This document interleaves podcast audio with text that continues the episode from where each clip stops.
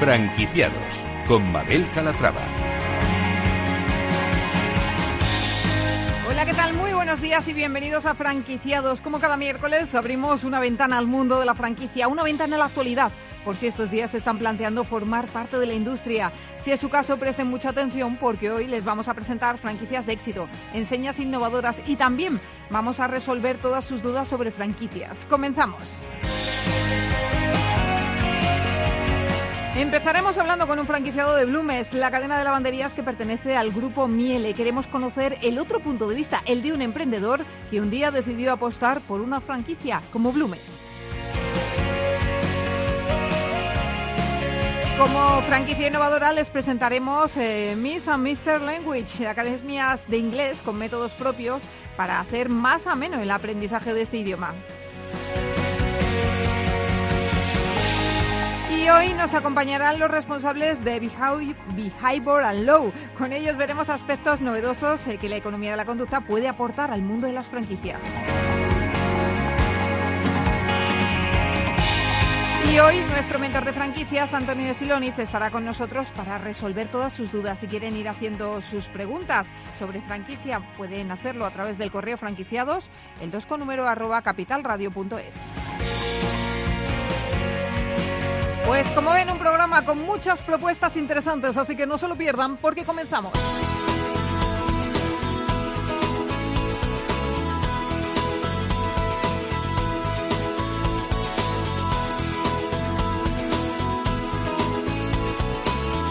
Franquicias de éxito.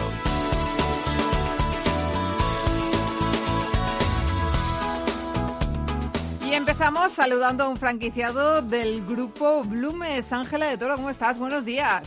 Buenos días, Mabel. Se trata de Alejandro Vargas, franquiciado de Blumes Siberia, marca de lavanderías que pertenece al grupo Miele. Alejandro lleva ocho años con su propio negocio y ha hecho la transición natural de emprendedor a empresario. Actualmente tiene cinco franquicias del sector de las clínicas dentales en la zona de Sevilla con 30 trabajadores. Pero su espíritu emprendedor le ha llevado a abrir una franquicia en un sector totalmente diferente, las lavanderías autoservicio. Hace tres meses abrió su primera franquicia Blumes en Sevilla. Pues saludamos ya a Alejandro Vargas, franquiciado de Blumes en Sevilla. Alejandro, ¿cómo estás? Bienvenido. Hola, buenos días. Buenos días. Bueno, vamos, vamos, a empezar por el principio. ¿Qué le llevó a convertirse en franquiciado por primera vez? Pues la verdad que es una historia un poco particular porque eh, formaba parte ya de la franquicia, eh, trabajaba desde dentro en la, en la marca, en la central de franquicia, eh, y la verdad que el modelo de negocio en ese momento del, de la clínica dental pues, pues me enganchó. Eh, siempre el espíritu emprendedor está ahí y, llegó un momento en el que las ganas de emprender pues, pudieron a, a todo lo demás. Así que nada, ahí se fue un poquito el, inicio. Eh, tras abrir la primera clínica, llegó una segunda, una tercera, hasta llegar a cinco. ¿Cómo fue ese proceso de convertirse en multifranquiciado? Pues ha sido un proceso muy bonito, muy intenso y porque imagínate, pues ha sido a lo largo de unos siete, ocho años, casi a clínica por año y medio, y la verdad que, pues eso, intenso, bonito, eh, pero sobre todo ha sido gracias al trabajo en equipo, ¿no? Hemos tenido a lo mejor un poco de acierto y también un poco de suerte de, dar como buenos profesionales que, empujaban, ¿no? Y, y ellos mismos eran los que los que invitaban a, seguir creciendo, ¿no? Y las ganas del emprendedor que siempre están ahí y siempre pues bueno, tenemos esa visión, ¿no? Y siempre estamos como un poco viendo las oportunidades, ¿no? Valorando riesgo, pero, pero yo creo que siempre al final tenemos en la cabeza las oportunidades y no desperdiciarlas. Así que nada, pues fuimos a lo mejor un poco valientes y, decidimos seguir creciendo. Pues eh, ahora lo que le quería preguntar es qué ha pasado para dar ese salto de las clínicas dentales a las lavanderías. ¿Qué le hizo plantearse apostar por este otro sector? Pues ya llega un momento en el que no, no te puedo hablar de monotonía porque porque lo que es la gestión de una clínica dental es, es, bastante entretenido. Pero sí es cierto que uno quiere probarse, ¿no? Quiere probarse en otros en otros escenarios, ¿no? Eh, yo tengo 38 años y, y bueno, un poco eso de quizás a lo mejor de, también encasillarse, ¿no? Es decir, oye, quiero quiero demostrarme que, que puedo emprender, que puedo que puedo ser gestor, que puedo ser empresario en, en otro sector a partir de ahí empezó la búsqueda y, Y bueno, pues la verdad que me, que me sedujo mucho la idea de, de, la, de la lavandería autoservicio. Me causó muy buena impresión eh, la cadena Blumes. Vi que era una cadena que a, que a nivel eh, Europa está mm, bastante, bastante consolidada y que estaba empezando en España. Entonces, bueno, pues hice ahí un paralelismo con, con lo mismo que me pasó en, en, el sector dental. Oye, pues una marca que, que, me, que me gusta, que tiene unos valores que comparto y que está en pleno proceso de expansión, creo que ahí puede haber un, un sitio para mí. Así que nada, en, en, en, eso estamos. Y Alejandro, ¿por qué eligió Blumes? Pues eh, era muy importante para mí el tema de la, de la domotización del negocio, que fuera un negocio lo más autónomo posible. Porque como, como te comentaba, eh, la, la, clínica dental, la gestión de las clínicas dentales sí que, sí que requiere una implicación diaria eh, de mucho tiempo ¿no? y, estar muy encima de, de, del negocio. Entonces buscaba un poco lo contrario, buscaba un negocio que fuera un poquillo más autónomo y, y la verdad es que en ese sentido eh, la apuesta tecnológica que hace Blume es, es claramente diferenciadora respecto a, la, a, lo que se podía ver en la competencia. Entonces, claro, la comodidad, el, el no tener necesidad de, de tener un personal eh, contratado a diario eh, y el poder gestionar el, el, negocio desde el móvil o desde casa eran ventajas fundamentales. Si a todo eso le unimos el, el, la tecnología Miele, eh, Miele es un referente absoluto en, en, el electrodoméstico y, so, y sobre todo en lavadoras pues llevan más de 100 años haciendo lavadoras. Me, me, empapé un poco de su historia y cuando vi los altos estándares de calidad que tenía, identifiqué que si el corazón de la máquina es bueno, pues íbamos a tener poco problema para empezar a funcionar bien. Uh -huh. Alejandro, ¿es la primera lavandería autoservicio que hay en Sevilla o hay más actualmente? De la cadena en Sevilla es la primera. Uh -huh. Y en Andalucía creo que, si no fue la primera, fue la segunda, porque en Granada se ha abierto otro centro y están en, como se suele decir, en, en pleno proceso de, de, expansión en tanto en la provincia como, como en la comunidad autónoma. Uh -huh. Bueno, ya conocemos el sector de las lavanderías desde el punto de vista de las centrales. Hemos hablado en otra ocasión con los responsables de Blumes directamente, pero queremos conocer el suyo como franquiciado. ¿Qué ventajas eh, le ve a este sector? Aparte de lo que nos decía, que nos decía, bueno, es que es autoservicio, no necesito por este lado empleados. Es un sector que claramente es emergente. Nosotros lo lo sabíamos eh, cuando cuando empezamos a estudiar el, el, el negocio realmente eh, sobre todo en, en, España aunque aunque llega un poco más tarde con respecto a Europa por ejemplo en Italia en, Alemania es un modelo de negocio ya que es muy conocido. Eh, aquí no aquí vamos un poco más lento es un hábito como a mí me gusta mucho utilizar una frase que, que, que es eh, educar tu mercado. Estamos en un momento de educar porque eh, en primera persona uno dice bueno si yo no soy usuario de lavandería por qué la gente utiliza una lavandería. Y ya desde dentro empiezas a entender que los hábitos están cambiando. Eh, a partir de ese usuario cuando realmente vino el momento ese de un poco de, de, de, de evidencia, de decir, eh, eh, es una cosa que, que, hoy en día vamos a necesitar cada vez más, porque ahorramos tiempo, eh, vivimos un poco a un ritmo todo eh, bastante intenso y, y realmente pararte o dedicar de la semana cuatro, cinco, seis horas a hacer la colada es algo que es inviable. Cuando de repente tú vas en una hora y media y dejas lista la colada de la semana y no tienes que tender la ropa, eh, si vives en una casa que no tienes donde tender, eh, pues te das cuenta que todo eso es algo, es una historia que va, que va cuadrando. Así que en ese sentido, pues, pues la verdad que contento porque aunque, aunque vamos despacito, pero, pero vamos, vamos con paso firme. Eh, algo que siempre les pregunto es eh, por el uso que hacemos los españoles de estos centros de lavado. Eh, nos decía que es un negocio emergente. En países anglosajones son algo habitual, pero aquí yo diría que no estamos tan acostumbrados. Ahora dice usted que sí, que, poco a poco nos estamos haciendo a ellos, ¿no? Sí, yo, yo detecto, eh, hay, hay variables que, que hacen que, eh, por ejemplo, el clima, ¿no? Eh, quizá la, la puerta de entrada o la puerta de acceso a la lavandería es la secadora. También está estrechamente relacionado con, con cómo son nuestras casas, con cómo son los lugares donde vivimos. Eh, realmente el, espacio, el metro cuadrado de la casa se aprovecha al máximo.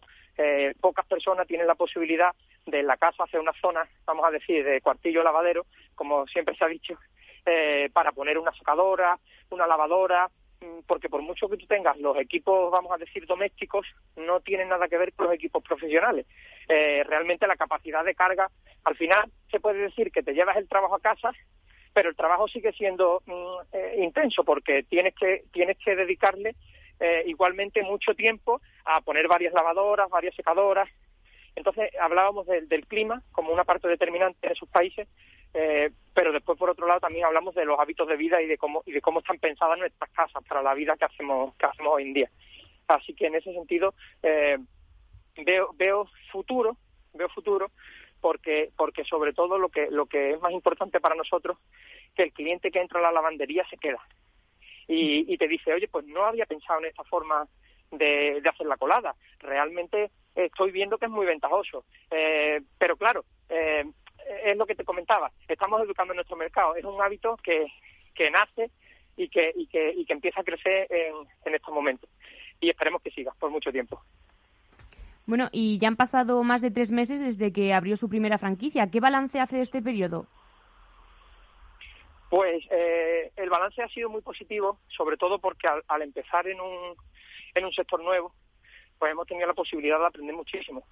Eh, realmente también ese era otro de los, de los objetivos, ¿no? Es decir, vamos a, vamos a aprender de un negocio nuevo, vamos a empaparnos desde cómo, desde cómo se, se, se hace el diseño del local, cómo se ejecuta la obra, qué características tiene que tener un negocio eh, que, da este tipo de servicios. Y después, bueno, pues en el día a día durante estos, tres meses hemos estado en proceso continuo de aprendizaje eh, sobre funcionamiento. Así que, que, en ese sentido también muy contento porque el, el apoyo que nos ha dado la marca, en este caso Blumes, pues, pues ha sido la verdad que, que, que muy cercano. Desde, por ejemplo, ayudarnos a dinamizar porque como te comentaba, pues el arranque es un poco lento en el sentido de la gente es, es un negocio por conocer eh, y también eh, nos cogió en un momento de, restricciones, eh, todavía en plena pandemia. Pero es cierto que ellos nos han ayudado con temas de marketing a, dinamizar mucho pues lo que son las visitas a, la tienda y, por otro lado en la gestión del día a día pues lo mismo, las pequeñas dudas pero si te digo la verdad, esa es otra de las cosas en las que te reafirma en, haber hecho una buena inversión, eh, porque todo funciona correctamente. Y bueno, es una cosa que parece obvia, ¿no? Oye, me he gastado el dinero, he hecho una inversión grande y esto tiene que funcionar. Y, no siempre es así. En este caso, la verdad que las, las expectativas eran altas y claramente se han cumplido. ¿Y en vista de su experiencia, se quedará con una franquicia de lavandería o va a abrir más? Bueno, pues yo siempre digo que, que ya que hemos aprendido un modelo de negocio, sería una pena no quedarnos quedarnos solo con una. Nosotros en, en, el corto plazo eh, necesitamos consolidar esta primera tienda y en el momento que veamos que ya los resultados nos acompañan, pues pues nos planteamos si, si, si tenemos que pensar en tiempo, pues sí, entre uno y dos años me gustaría abrir la, la segunda tienda. No, no hay que esperar mucho más por lo que te comentaba. Al ser un negocio emergente, las oportunidades también pasan. Si tú mm. tienes, por ejemplo, una buena localización y tienes un buen local, si no abres tú, abrirá otro. Y, eso es un poco también el, el, hay que poner en, la, balanza y equilibrar y decir, no puedo ser excesivamente conservador y esperar demasiado porque otro abrirá la, lavandería, eh, pero tampoco puedo precipitarme y abrir la mañana hasta que no tenga digamos, lanzado ¿no? este, primer, este primer centro. Pues Alejandro Vargas, franquiciado de Blumes, nos encanta escucharle y conocer el punto de vista de un emprendedor que ha apostado por una marca eh, recientemente, bueno, por dos, porque estamos hablando de que tiene clínicas dentales y también lavanderías, pues que siga con, con, el éxito y que siga creciendo. Pues muchas gracias y muchas gracias por darle voz a los, a los emprendedores, que, que la verdad que nos viene bastante bien. Claro que sí, y enhorabuena por todo ese esfuerzo. Gracias. Muchas gracias.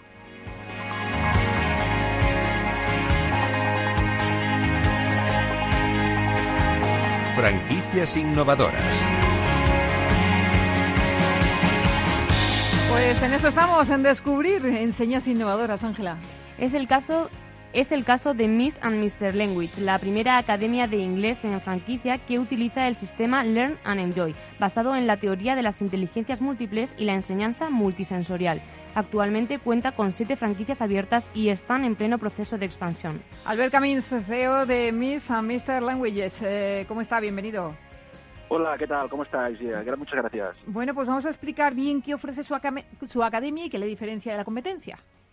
Muy bien, perfecto. Pues mira, nuestro modelo de negocio se basa, como muy bien has comentado, en inteligencias múltiples y aprendizaje multisensorial. Nos diferenciamos con una metodología innovadora basada en actividades dinámicas que incide sobre todo en la parte de la pronunciación de la lengua y con un modelo de negocio 100% escalable con diferentes productos, tanto enfocados en B2C como también en B2B, a escuelas, guarderías y empresas. ¿Cómo nace esta idea de negocio? Pues mira, en 2013 montamos la primera idea, la primera unidad de negocio en, cerca de Barcelona, en Mataró, y surgió de la necesidad en el sector de buscar un método más personalizable que incide realmente en la diferenciación que hay en la forma de estudiar de cada estudiante. Porque el problema que tenemos en España, todos lo sabemos, es que se aprende de una forma muy estandarizada y nadie termina de aprender el idioma. Eh, ¿Qué tipo de cursos ofrecen? ¿Porque son solo para niños, también para adultos, para empresa? Tenemos un modelo de negocio, realmente lo bueno que hay aquí para un franquiciado es que tiene una amplia cartera de productos, tanto para niños de 3 a 12 años como para adolescentes, con, para ir a buscar los certificados oficiales, el First Certificate y el Advance. También los adultos, con un método flexible que utilizamos que llamamos Pack 35 horas para subir de nivel en dos meses, tanto online como offline, porque trabajamos en las dos modalidades. Y también en B2B ah, vamos a las empresas con los profesores, tanto a nivel online como presencial, con nuestra propia plataforma. Y en guarderías también estamos y en escuelas, lo que da al franquiciado un alcance de mercado mucho mayor que una franquicia, digamos, ah, del sector pues de restauración, por ejemplo, ¿no? que dependes del público más local. ¿Y por qué deciden franquiciar, Albert? Pues mira, empezamos a... Tenemos cuatro unidades de negocio propias actualmente y las tres franquicias hemos firmado dos más para la área de Cataluña durante este mes y decidimos franquiciar porque la gente de nuestro entorno veía que el modelo funcionaba, empezamos a franquiciar más a nivel con, con conocidos y veíamos que había un nicho de mercado interesante para llevar nuestro proyecto pues más allá de donde estamos ahora. Y entonces ahora ofrecemos este modelo de negocio tanto a emprendedores como gente del sector también académico o inversores que vean la oportunidad de diversificar también pues, su cartera de, inversión y los emprendedores dar un salto en su vida profesional con un proyecto que realmente la inversión es relativamente baja, son 50.000 euros, y se recupera bastante rápido. En dos años puedes recuperar la inversión. ¿Y, cuál es el perfil de franquiciado que buscan? Buscamos desde emprendedores, como he comentado, que quieran dar un salto, que, que, estén ahora pues estancados o vean aquí la oportunidad de coger un negocio que realmente es escalable y que trabaja tanto a nivel offline como online. También a gente del sector de la enseñanza privada que ahora mismo, pues, mm, profesores, por ejemplo, que quizá no tienen una jornada laboral completa durante los 12 meses del año y aquí pueden tener su activo que les dé un rendimiento, aparte de también su nómina. Y también estamos con inversores que tenemos actualmente dentro de la cartera de, franquiciados que estén en otros negocios y, quieran diversificar y ver aquí una oportunidad de modelo de franquicia escalable en el sector del aprendizaje. Em, en el caso actual, ¿con cuántas franquicias cuentan? Ahora mismo tenemos en funcionamiento tres franquicias. Hemos firmado dos más que se van a abrir durante este 2021 y queremos a nuestro, nuestro business plan, queremos llegar a 10 nuevas aperturas durante este 2021. ¿Y en qué consiste el modelo de negocio? ¿Qué ofrecen al franquiciado? Le ofrecemos tanto la parte de marketing y ventas, nuestra solución tecnológica que integra toda la comunidad de alumnos, profesores y personal de la academia, tanto los padres también en el caso de los niños para ver la evolución de sus hijos. Toda la parte de trainings a los profesores y selección de profesores. Realmente el franquiciado tiene aquí la oportunidad de tener todo el negocio de llave en mano, además, en, 30 días. Ah, tenemos las obras y toda, todo preparado. Y un soporte a nivel de también de financiero y de, y de, y de planificación ah, durante todo su recorrido, ¿no? Para llegar a los objetivos que nos planteamos durante todos los años de la franquicia. Albert, por último, ¿cuál es la inversión necesaria? Son 50.000 euros. O sea, es una inversión realmente asequible. Además, tenemos acuerdos con diferentes bancos en España que apoyan al franquiciado. esta financiación. ¿El local debe reunir algún tipo de requisito? ¿Están buscando unas eh, dimensiones establecida sí, Son, los locales habitualmente están entre 120 metros cuadrados y 150 metros cuadrados. También apoyamos al franquiciado en la búsqueda y en la negociación de estos locales para conseguir el mejor alquiler. Pues Albert Camins, CEO de Miss and Mr. Languages, eh, gracias por estar con nosotros y nada, que sigan con el crecimiento de la franquicia. Muchas gracias a vosotros.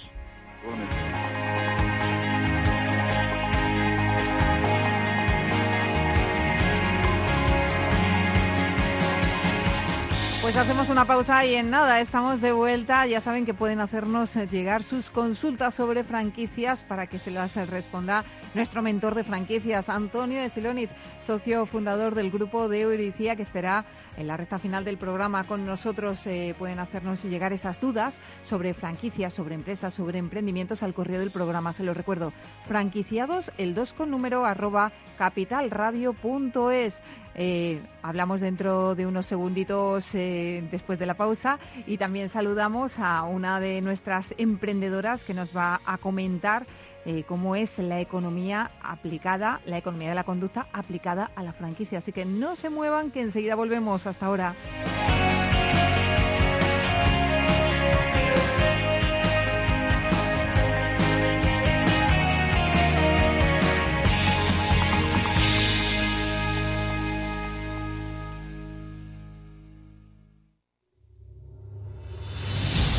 Ramón Tamames, catedrático de Estructura Económica. Si es que está escrito desde el Génesis, capítulo 42, el sueño de Faraón que interpreta José, los siete años de bonanza y los siete años de crisis, las vacas que salen del Nilo, etc. Es, que está dicho en la Biblia. Capital Radio. Te escuchamos. Si tu lado emocional dice... Invierte en robótica. Sabes que es un sector en crecimiento. Y tu lado racional dice, no tienes tiempo de crear una cartera desde cero y si te la gestionan otros, te cobrarán mucho en comisiones. En Renta 4 Banco te lo ponemos fácil. Con el nuevo servicio de gestión óptima, contrata nuestras carteras temáticas 100% online, con una comisión de gestión de solo 0,25%. Entra en r4.com o en cualquiera de nuestras oficinas y descubre todas nuestras carteras. Tu lado emocional y racional por fin se unen. Renta 4 Banco, tu banco especialista en inversión. ¿Quieres anunciar tu negocio en la radio? Entra en el clubdelaradio.com. La compra es online, pero no os vamos a negar que nos encanta que nos llaméis. El teléfono, olvídate, no te vas a acordar. Entra en el clubdelaradio.com. Tu audio y tu campaña de una forma sencilla y rápida. Contrata anuncios en radio al mejor precio. elclubdelaradio.com. Tu radio en Madrid 105.7, Capital Radio. Memorízalo en tu coche. Disfruta de la mejor cocina gallega en Montes de Galicia. Todo un clásico moderno en el barrio de Salamanca. Disfruta de la variada dieta atlántica, de las mejores carnes y pescados tratados con respeto y transparencia y regados con una de las mejores bodegas de la zona. En grupo, en familia o en pareja, Montes de Galicia te ofrece el espacio perfecto en cada ocasión. Esto te estás perdiendo si no escuchas a Luis Vicente Muñoz en Capital, La Bolsa y la Vida. David Cano, director general de AFI Inversiones Globales. Es buena noticia porque significa que está habiendo una reactivación económica, es buena noticia porque significa que la situación económica se está normalizando y también es buena noticia porque va a ser una de las formas de aliviar la elevada carga con la que acaban los estados esta, esta crisis. Ya lo sé, la malísima noticia es para el ahorrador, que se va a enfrentar a un contexto donde la inflación se va a normalizar. No te confundas. Capital, la bolsa y la vida con Luis Vicente Muñoz, el original. Horno San Onofre. Somos pasteleros y eso nos gusta. Utilizamos materias primas que nos hacen disfrutar y elaboramos todos nuestros productos de forma artesanal, sin sucedáneos, ni margarinas, ni grasas trans. Sabemos que las cosas buenas son importantes. Con el hashtag buscamos gente dulce. Horno San Onofre, calle San Onofre 3, teléfono 91 532 9060 y calle Hernani 7, teléfono 91 554 3396. También nos encontrarás en el mercado de San Miguel, 3 www.pasteleriasanonofre.com. Para personas inquietas, Capital Radio.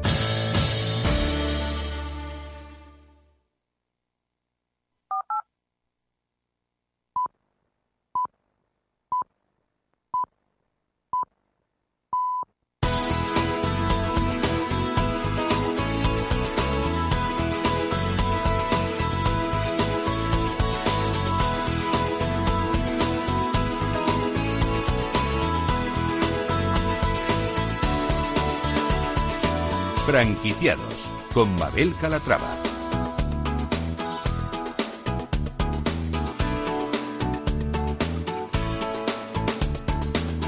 Ya estamos de vuelta en franquiciados y en nuestro espacio de emprendimiento hablamos de la importancia de la economía conductual a la hora de tomar decisiones, Ángela. Y lo hacemos a raíz del máster Economía de la conducta que ofrece Behavior and Law, en el que nos muestran cómo los factores psicológicos, sociales o cognitivos afectan las decisiones económicas de las empresas y por ende de las franquicias. Quédense con este dato del profesor Salzman de la Universidad de Harvard. El 85% de las decisiones de compra se toman de forma no consciente, implícitamente y no a través del pensamiento pensamiento racional como se creía. Hoy vamos a comprobar qué aporta la economía de la conducta a la industria y lo vamos a hacer con Mercedes, con Mercedes Dieguez, directora de este máster. Mercedes, ¿cómo estás? Bienvenida. Muy bien, ¿qué tal vosotras? Muchas gracias por invitarme. Gracias a ti. Oye, lo primero, si te parece, vamos a presentar un poquito la empresa. Vamos a presentar Behavior and Law. Muy bien.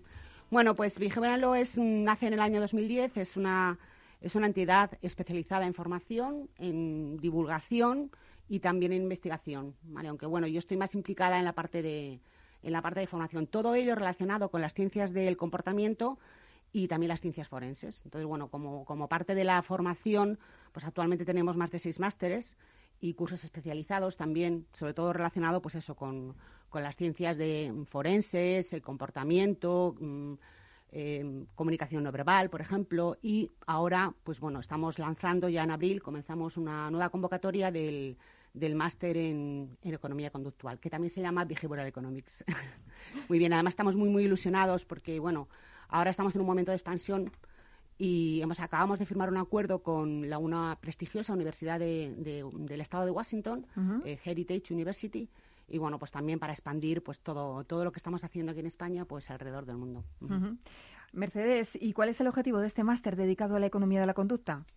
Pues mira, em, bueno, yo quisiera, si no te importa, comenzar a hablar o dar dos pinceladas de lo que es la, economía, la economía de la conducta. Claro sí. Cuando hablabas un poco del 85% de nuestras decisiones son irracionales, pues totalmente, ¿no? Y además tomamos miles de decisiones al día.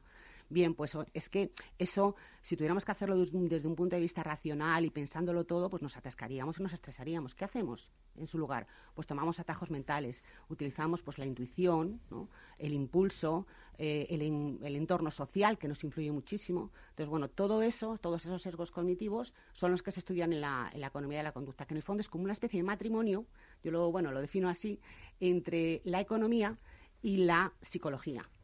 Entonces, bueno, pues eh, todos esos conocimientos, no solamente la economía de la conducta, todo eso es lo que estamos estudiando ahora en, el máster y lo, que damos. Son ocho módulos muy, muy interesantes y hablamos no solamente de esos sesgos, hay más de 190 sesgos codificados, sino también que la economía de la conducta lo que hace es aportar soluciones.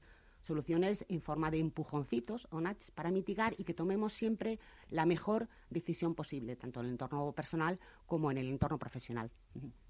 Lo cierto es que a menudo pensamos de forma rápida, por eso la mayoría de decisiones se toman a partir de intuiciones o impulsos, ¿no? Eh, si aplicamos esto a la empresa nos jugamos mucho. Totalmente, totalmente, porque al final, bueno, es verdad que ya tenemos mucho, mm, mucho material para saber el qué compramos, cuándo lo compramos, dónde lo compramos, pero y el por qué lo compramos, ¿no? Digamos que eso realmente es un superpoder, ¿no? Yo siempre lo defino así, ¿no? Entonces, mm, oye, las empresas tienen que, que conocerlo. Y bueno, pues este tipo de formación y esta economía de la conducta es muy, muy aplicable pues tanto al marketing, en torno a propuesta de valor, investigación de mercado, pricing, yo soy experta en, neuromarketing y, pricing, también en behavioral finance, que es otra como otra modalidad dentro de la economía de la conducta, asesoría financiera, inversiones, en capital humano es fundamental, más más ahora que nunca, como, como todos conocemos, y también en políticas públicas. Al final, pues todo, hay muchísimos experimentos y muchísima aplicación con éxito en temas de educación, sanidad, la verdad es que está avanzando muchísimo tiene muchos campos sobre los que actuar. Por cierto, que la economía conductual no solo se basa en la toma de decisiones empresariales, también se puede utilizar, por ejemplo, en una entrevista de trabajo. totalmente, ¿verdad? Totalmente. Mira, ahora precisamente en la primera convocatoria del, del máster estamos trabajando con los alumnos en el módulo de gestión del talento. Bueno, pues cómo mejorar mm, el proceso de selección, proceso de selección de, pues, de una empresa. Entonces, al final es verdad que estamos muy nos apelan muchísimos sesgos, muchas, muchos temas culturales y, preconcebidos. Hay muchísimas iniciativas en torno a currículums ciegos o políticas, por ejemplo, Google tiene una política de selección de, candidatos muy interesante, ¿vale? Antisesgos lo llaman, de hecho, Y bueno, yo creo que ahí pues eh, hay una serie de herramientas que también se pueden perfectamente aplicar a, las entrevistas de trabajo y a ese proceso tan importante como es la captación del talento. Y Mercedes, ¿qué aporta la economía de la conducta a las franquicias? Muy bien. Bueno, yo no soy una experta en franquicias, pero es verdad que yo, mm, desde mi punto de vista, para mí la franquicia es una especie de red de ventas con unas particularidades, por supuesto. Eh, como tal, yo creo que hay dos aspectos que a mí me creo que tienen muy, muy, mucha aplicabilidad a la economía de la conducta. Uno de ellos es todo el tema de la comunicación, el control y la supervisión del franquiciado. ¿no? Al final, yo creo que construyendo una narrativa que motive más que mande o prohíba, ¿no? Ese, tipo de motivación yo creo que es eh, muy, muy, muy, muy interesante. Hay un efecto muy interesante, se llama el efecto IKEA, es decir, bueno, ¿por qué no em, dar al franquiciado, o, o, bueno, analógicamente sería a tu cliente o a tu empleado, ¿no? Pues ese poder para transformar también la empresa, ¿no? Porque está claro que cuando construimos algo, pues nos sentimos mucho más implicados, ¿no? Eso se llama el efecto IKEA.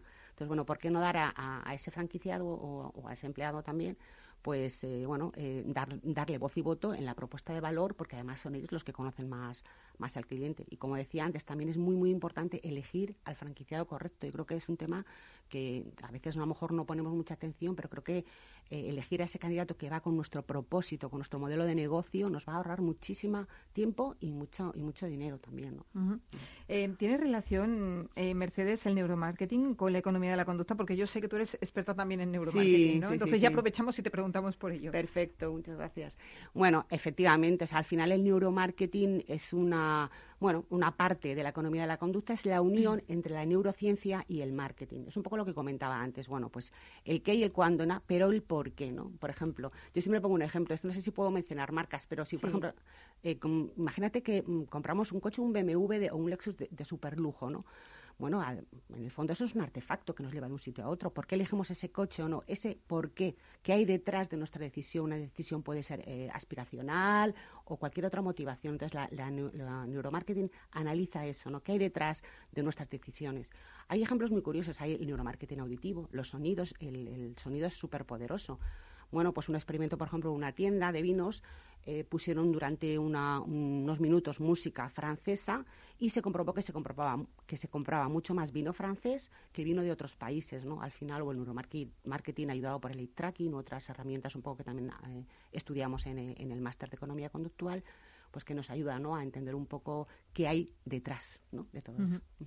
Y por cierto, ante la pandemia hemos cambiado nuestra forma de actuar, de pensar y, de organizarnos. ¿Qué pueden hacer las técnicas de economía conductual para mejorar el entorno que nos ha tocado vivir? Pues sí, la verdad es que este, este entorno distópico, ¿no? Además que los sesgos, estos sesgos, estos impulsos, lo que, no, lo que nos han dicho, por ejemplo, en este tema de la pandemia, que ya tenemos pues una pequeña historia, desgraciadamente, de un año, es que son plásticos, son flexibles, ¿no? Y se van adaptando. ¿Os acordáis ese primer momento cuando se declaró la pandemia, esa compra compulsiva de, papel higiénico a todo, hasta agotar stock, ¿no? Pues eso fue un bueno, buscando esa confianza y seguridad que no nos daba en ese momento nadie, ¿no? Porque nuestra vida volcó 360 grados. Eso, bueno, pues se ha ido un poco racionalizando y modulando. Pero es verdad que todavía tenemos muchísimas cosas que hacer. Yo creo que la economía de la conducta, pues en términos, yo diría que... Mm, mira, mirad, ahí hay un, hay un, sesgo muy interesante que se llama aversión a la pérdida, ¿no? Entonces, eh, intensificamos muchísimo ese dolor por perder algo, ¿no? Entonces, yo creo que desde bueno, desde la política o más bien desde la administración, yo creo que los mensajes que nos tienen que transmitir a los ciudadanos es de qué estamos ganando en lugar de qué estamos perdiendo, ¿no? Yo, por ejemplo, pues desgraciadamente conocemos muy bien al detalle el número de muertes o el número de contagios, pero por ejemplo, yo creo que a lo mejor no sabemos todavía cuántas personas a día de hoy ya han recibido la segunda vacuna, que son 1.300.000 personas. Poner eso en valor, ver qué impacto tiene eso en inmunidad, no sé, yo creo que... Y luego despolitizar, ¿no? Que tampoco quiero hablar aquí de política. De hecho, voy a poner un ejemplo de fuera de España, ¿no? Para entrar. En Estados Unidos, por ejemplo, llegó un momento en que el usar mascarilla o no usar mascarilla era un statement que se llama político, era un símbolo político. Los votantes de un determinado presidente en aquel momento, de Trump, pues no utilizaban mascarilla y los que y los demócratas apoyaban a Biden, la apoyaban. Entonces, por favor, no, o sea, ante un tema que nada tiene que ver con, la política. Entonces, bueno, pues también una llamada a despoliticemos, utilicemos a gente de referencia que esté fuera de la política de la administración, influencers, jóvenes, a Nadal, ¿no? Que siempre lo ponemos como ejemplo, para que no parezca, venga, chicos, vacunaros, ¿no? Yo al menos no sé, lo intentaría, ¿no? Claro que sí. Oye, qué interesante escucharte, Mercedes. La verdad es que nos apetece saber más eh, de economía de la conducta. Eh, y si estamos interesados en hacer ese máster, eh, danos más detalles. ¿Qué tenemos que hacer? Pues mira, em, bueno, os voy a dar, si ya que me lo permitís, si me dais el paso, la, la, página web para, para entrar es behaviorandlaw.com. Pero es verdad que es un máster pionero, o sea, hay muy pocos en España. Es un máster muy potente en Harvard, en Penn, o en la London School of Economics, pero aquí en cuanto pones en Google, ¿no? Eh, máster en Economía de la Conducta o máster en Economía Conductual, ya te sale este programa de Vigeo Comenzamos en abril, así que, bueno, yo animo a todo el que quiera bueno, pues apuntarse a esta aventura. ¿Presencial? Es online. ¿Online? sí, los másteres que hacemos online. Pero la verdad es que formamos una comunidad, son ocho meses y al final tenemos muchos debates en directo también. Entonces hacemos como una especie de comunidad de conocimiento entre todos los alumnos, de compartir, de nuestras experiencias, porque bueno, nuestros alumnos son profesionales, tanto de las grandes empresas como de los pymes o de los autónomos. Compartimos de cada uno de nuestros roles, cada uno venimos de un mundo, ¿no? Y compartimos esas experiencias behavioral que yo digo, yo le llamo el café behavioral, donde nos reunimos muchas veces durante la semana y, y bueno, pues ¿Y cuál es el, ya que me mencionas a, pues a la gente interesada, cuál es el perfil de esos alumnos? Bueno, pues eh, es que, mm, como te comentaba antes, la economía de la conducta tiene bastantes campos de, actuación, ¿no? Entonces, bueno, pues es relacionado con el marketing, con recursos humanos también, con temas financieros, todo lo, que rodea las decisiones económicas donde intervengan personas, es ahí donde tiene más aplicación. Mis alumnos muchas veces me preguntan, oye Mercedes, ¿para qué? ¿Y esto qué salidas tiene esto de Behavioral Economics? Y yo les digo, mirad el LinkedIn y poner Behavioral Officer o Behavioral Economics y veréis la cantidad de profesionales que ya hay en este mundo. El BBVA en España tiene una división corporativa, ya no una, una, persona, dos, una gran división corporativa de behavioral, de behavioral finance y de behavioral economics. Entonces, bueno, yo creo que tiene es un poco Qué interesante. Mm. Pues Mercedes eh, Dieguez, directora de este máster de Economía de, la Conducta aplicado, eh, llevado a cabo por Behavioral Law. Gracias por estar con nosotros. Gracias a vosotras. Muy interesante. Por invitarme. Y, es mm. verdad, vamos a lanzar ese mensaje positivo, ese mensaje de... ya, vale tantas noticias negativas y vamos a... Que se acabe la fatiga, ¿no? es, que, se acabe, que se acabe la fatiga y empiece lo bueno ya. Exactamente. Que lo necesitamos. Gracias, Mercedes. Gracias a vosotras. Un abrazo. Hasta luego.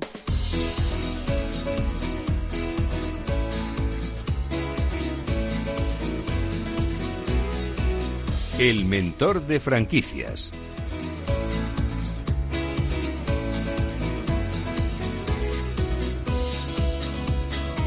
Ya está aquí de nuevo nuestro mentor de franquicias para responder a todas las dudas que nos han hecho llegar al correo del programa, que les recuerdo es franquiciados, el 2 con número, arroba capitalradio.es. Antonio Siloniz, fundador del grupo de Euroicía y primer mentor de franquicias de España. ¿Cómo está? Bienvenido. Pues muy bien, muchas gracias muy viajado, pero muy bien. Muy viajado. Qué bien. Bueno, ¿cómo le está yendo entonces al mentor? Por lo que dice de muy viajado, creo que muy bien, ¿no? ¿Qué consultas les están planteando por esos territorios de España? A ver. Bueno, bueno, eh, eh, lo que las consultas que están las principales, oye, nos repondremos de esto, nos recuperaremos, entonces, eh, yo siempre les digo lo mismo a las personas. Eh, em, la gente, eh, en general, cuando le dices, oye, ¿cuál es el fin de la empresa? Entonces todos te dicen, el beneficio, la expansión, el crecimiento. Y, yo siempre con, digo, no, no, no, no, no, el fin de la empresa es la supervivencia. Entonces, ahora nos toca sobrevivir entonces, nosotros en este momento, el beneficio, la expansión, todo esto son herramientas que utilizamos para seguir viviendo, para tener empresas centenarias. Entonces, eh, en, algunos casos, pues, como digo yo, hay que pintar las naves, hay que tenerlas arregladas para que cuando lleguen los mejores vientos, pues ponerse a navegar en este momento, pues en muchos casos, pues estamos viendo, me preguntabas, oye, ¿por qué te van bien a ti las cosas y en general no? Pues porque estoy ayudando a mucha gente que está dando el, digamos, el, salto a la franquicia, que no saben cómo hacer las cosas eh, en este mundo y, bueno, pues tienen grandes negocios que ahora les exigen menos dedicación porque no hay tanto trabajo en, sus salas, eh, en temas de hostelería, pues pues lógicamente pues dicen, oye, pues cuando salgamos de esta, vamos a tener una franquicia. Entonces, en eso nos estamos dedicando a, asesorar, a ayudar a toda esta gente que quiere dar dar el salto. Entonces, sí hay mucho trabajo, Mabel, sí. Bueno, pues me alegro muchísimo de que haya trabajo porque es necesario y más en estos tiempos. Lo comentábamos antes con nuestra anterior invitada que decía hay que mm, mandar ese mensaje de optimismo también, ¿no? Sí, ¿no? Eh, y muchas empresas van a salir reforzadas, es decir, inicialmente van a salir con, con pérdidas, pero en el futuro han creado nuevas estructuras, nuevas líneas de negocio que van a ser mucho más exitosas que las que tenían únicamente hasta la fecha. Entonces, eh, como digo yo, ganar dos no es ganar eh, no es ganar dos, es únicamente es ganar diez y perder ocho. Ahora toca perder pero pero si lo controlamos con el futuro, con las nuevas líneas de un negocio, en vez de perder ocho, pierdes cuatro, pues ganarás seis. Entonces, nadie en la vida solamente gana. En este momento toca eh, reducir costes, estar muy apretado, pero, pero seguro que con, con trabajo y con ganas, pues todo, todo sale. Pues vamos ya, mentor, con las preguntas. Isabel Gómez de Mérida, que dice, acabo de quedarme sin trabajo, mira, una mala noticia aquí, y busco una franquicia de autoempleo. Mi familia tiene un local de unos 30 metros que está muy bien ubicado. Tengo dos consultas. La primera, ¿qué tipo de negocio me aconseja con una inversión reducida? Y la segunda, ¿podría utilizar ese local para montar la franquicia? Eh, bueno, lo más importante de todo, una inversión reducida en un local, local de 30 metros cuadrados, eh, bueno, pues es lo lógico, lo, lo que sería, y más si es un local propio. Entonces, por ejemplo, le viene muy bien a este tipo de negocios, eh, y más en momentos de pandemia, negocios que tengan algo de, eh, alimentación, tipo delicatessen o tipo eh, pues mm, venta de chuches, eh, caramelos, frutos secos, encurtidos, eh, bacalao, entonces, todo esto, por ejemplo, el concepto Dulcia, pues eh, está funcionando muy bien con inversiones de 12.000 euros en locales, en locales realmente pequeños. Para que te hagas una idea, el, tu segunda pregunta era si podía montar una una franquicia en un local de, eh, de 30 metros. Sí. De hecho, eh, por ejemplo, hay un Dulcia con con más de 15 años, para que te hagas una idea, en la puerta de entrada del corte inglés de Valencia, lleva 15 años una tienda de chuches y está pagando por 10 metros cuadrados 2.300 euros. Madre mía. Mensuales. Pero si lleva 15 años es que los números salen muy bien. Claro. Que eso es la, lo más importante. Entonces, sí, si nos has dicho que está bien ubicado, 30 metros cuadrados puede ser muy grande el local. Eh. Bueno, pues muy bien, pues Isabel, ahí tienes una oportunidad y puedes aprovechar ese local de la familia para montar tu propio negocio y tu propia franquicia. Ahora solo pues tienes que elegir bien eh, lo que quieres eh, hacer. Aurora Navarro de Madrid dice, estamos interesados en montar una franquicia de hostelería. Teníamos previsto abrirla en abril del año pasado, pero paramos todo a raíz de la pandemia. ¿Sería ahora un buen momento para retomarlo o mejor esperar unos meses? Bueno, pues mm, eh, a lo mejor los oyentes, si están un poco tristes o deprimidos, dirán, este señor está siempre como súper optimista. Es el mejor momento ahora mismo para buscar hostelería.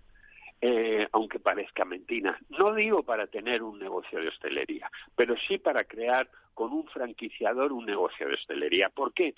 Porque nos podemos ir a buscar locales, zonas de exclusividad, negociación de carencias y de alquileres con los propietarios, puedo iniciar la selección del personal y todo, eh, digamos, postdatado a decir, oye, pues antes de, durante el verano, después del verano iniciaré.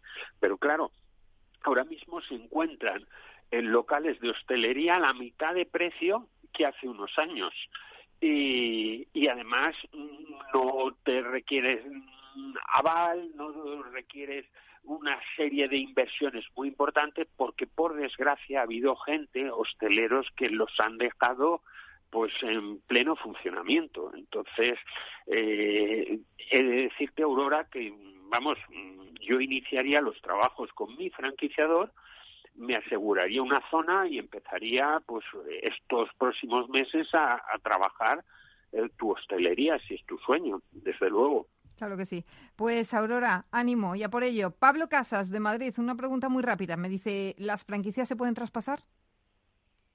Sí, eh, eh, como casi todos los bienes, em, eh, tanto materiales como inmateriales, son susceptibles de, de cesión de, y de traspaso. Normalmente todos esos puntos, tanto como la, como decía antes, el cese de actividad, la cesión, los derechos de traspaso, están incluidos dentro del contrato de franquicia eh, normalmente el franquiciador se reserva lo que se llama el derecho de tanteo, la posibilidad de quedarse él con la franquicia igualando la oferta que haga el comprador. Entonces, para eso se fijan una serie de plazos que suele ser un mes entre que el, franquiciado dictamina cuál es la oferta que le ha hecho una tercera persona. Entonces, hay veces que el franquiciador tanto para sí o para terceras personas, pues opta por quedarse con el local del franquiciado. Pues, Pero a Pablo hay que decirle que, que, que, sí es importante que en su contrato de franquicia, si firma un contrato, que haya un derecho del traspaso del, del negocio. Eso, es, importante. fundamental. Fenomenal. Pues toma nota, Pablo. Y nada, eh, vamos a seguir con respondiendo preguntas. La de Jorge González, de Vitoria, dice: ¿Qué franquicias están funcionando mejor por el norte? Estoy buscando realizar una inversión de en torno a 60.000 euros. Bueno, siendo una inversión en torno a 60.000 euros, eh, ya uno deja a un lado la hostelería. Entonces, en principio, em, eh, aunque el País Vasco, toda la cornisa cantábrica, hay muy buena hostelería que no trabaja en franquicias, pues mm, decirte que, que, bueno, en principio, por, por inversión no debes eh, tocar la hostelería. Entonces, eh, en este momento hay dos líneas de negocio que, que, a mí me gustan mucho y que están funcionando muy bien, que es eh, la de los trasteros urbanos, eh, almacenes, mini almacenes y todo esto que está eh, realmente teniendo con esto de la pandemia, viendo que las casas se nos están quedando pequeñas, que tenemos demasiados trastos en casa, están funcionando muy bien todo lo que es, son franquicias, como digo, de mini almacenes. A mí me gusta mucho la franquicia Guarda Todo. Es una franquicia de Zaragoza que está pegando realmente fuerte. Y, y la inversión eh, es pues casi la mitad no digo la mitad, pero pero 40.000 euros. Entonces es interesante. Y luego otro tipo de hostelería que tiene que crecer mucho en el, en, bueno, más que hostelería, un, un negocio dedicado a, bueno, al turismo y que es las autocaravanas, el alquiler, venta eh, de autocaravanas. Entonces, franquicias como Yacar Autocaravanas, que es de Galicia está entrando y buscando delegaciones y está funcionando muy bien. Sé que la delegación de Vitoria tiene un gran éxito y realmente, mm, bueno, pues eh, por los datos que tenemos mm, tanto en Estados Unidos como en Europa, el sector de las autocaravanas, alquiler de autocaravanas, va a crecer pues más de un 40% aquí en, el territorio nacional. Entonces, pues es una buena opción. Entonces, para inversiones de ese tipo, yo creo que todo lo que sea servicios, mm, tenemos que tener en cuenta que, por ejemplo, en ciudades como San Sebastián, Donosti, eh, en este momento pues es la ciudad más cara de España para encontrar un local, eh, perdón, un, tanto un local como una casa en alquiler. Entonces es importante que espacios para guardar, como decía antes, trasteros, para viajar con tu propio vehículo, pues pues al final pues son alternativas importantes para la gente que muchas veces tiene que vivir en casas muy muy pequeñas. Bueno, pues son opciones interesantes las que hemos planteado para Jorge González eh, de Vitoria. Y bueno, otra opción que yo le voy a dar es que se dé un paseo, ¿no? Por esa feria de franquicias online que se ha puesto en marcha. Un paseo virtual, aunque sea. eso es muy importante y sobre todo información.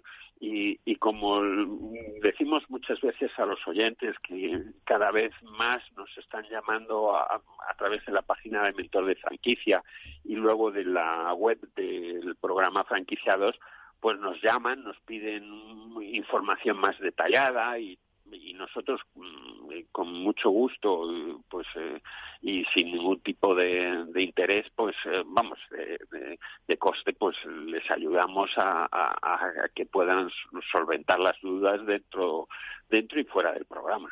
Pues fenomenal. Pues dicho queda dónde le pueden encontrar mentor pues mm, como como siempre que busquen en, en internet mentor de franquicias y y allí, eh, allí estamos. Bueno, pues en, internet, aquí todos, claro, aquí todos los miércoles y también en franquiciados.com.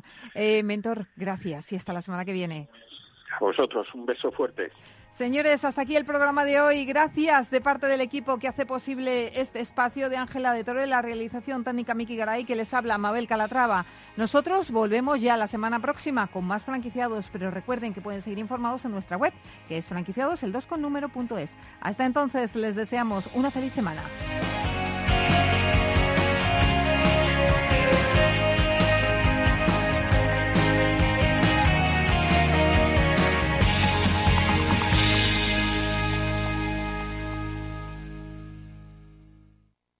Esto te estás perdiendo si no escuchas a Luis Vicente Muñoz en Capital, La Bolsa y la Vida. David Cano, director general de AFI Inversiones Globales. Es buena noticia porque significa que está habiendo una reactivación económica, es buena noticia porque significa que la situación económica se está normalizando y también es buena noticia porque va a ser una de las formas de aliviar la elevada carga con la que acaban los estados esta, esta crisis. Ya lo sé, la malísima noticia es para el ahorrador que se va a enfrentar a un contexto donde la inflación se va a normalizar. No te confundas. Capital, la bolsa y la vida con Luis Vicente Muñoz, el original. Ya no estamos en la era de la información, estamos en la era de la gestión de los datos y de la inteligencia artificial. El tratamiento inteligente de estos datos proporciona un valor enorme a las empresas en sus procesos de negocio. En Piper Lab ayudamos a nuestros clientes a tomar decisiones de negocio basadas en datos. Escúchanos todos los lunes en el espacio de Big Data de Capital, la Bolsa y la Vida. Escuchas Capital Radio, Madrid 105.7 la radio de los líderes. Disfruta de la mejor cocina gallega en Montes de Galicia. Todo un clásico moderno en el barrio de Salamanca. Disfruta de la variada dieta atlántica, de las mejores carnes y pescados tratados con respeto y transparencia y regados con una de las mejores bodegas de la zona. En grupo, en familia o en pareja, Montes de Galicia te ofrece el espacio perfecto en cada ocasión. ¿Harto de tertulias políticas y de quienes lo saben todo? Sube un peldaño intelectual en tu vida y sintoniza la gran tertulia de la economía. Un debate pragmático y sin afinidades que revela las grandes transformaciones de nuestros días, con figuras de gran talla económica como Pedro Esbarz, Ramón Tamames, Francisco Navarro, César Arranz, Hermenegildo Altozano, Isabel Aguilera, Manuel Moreu, Juan José Rubio y Fernando Zunzunegui, entre otros. La gran tertulia de la economía cada mañana a las 8 y 20 en Capital, La Bolsa y la Vida, con Luis Vicente Muñoz. En el restaurante Gaztelubides somos rigurosos con la selección del producto para crear recetas imaginativas que acompañamos de una bodega generosa y brillante y de nuestra magnífica terraza durante todo el año. Restaurante Gaztelubide, carretera de La Coruña, kilómetro 12200, La Florida. Teléfono 91 372 8544. Una recomendación del programa gastronómico Mesa y Descanso. Los robots escuchamos Capital Radio. Es la radio más innovadora. Oímos a Saragot, con Luis Vicente Muñoz. Ahí le has dado. Esto es Capital Radio. Di que nos escuchas. Capital Radio. Siente la economía.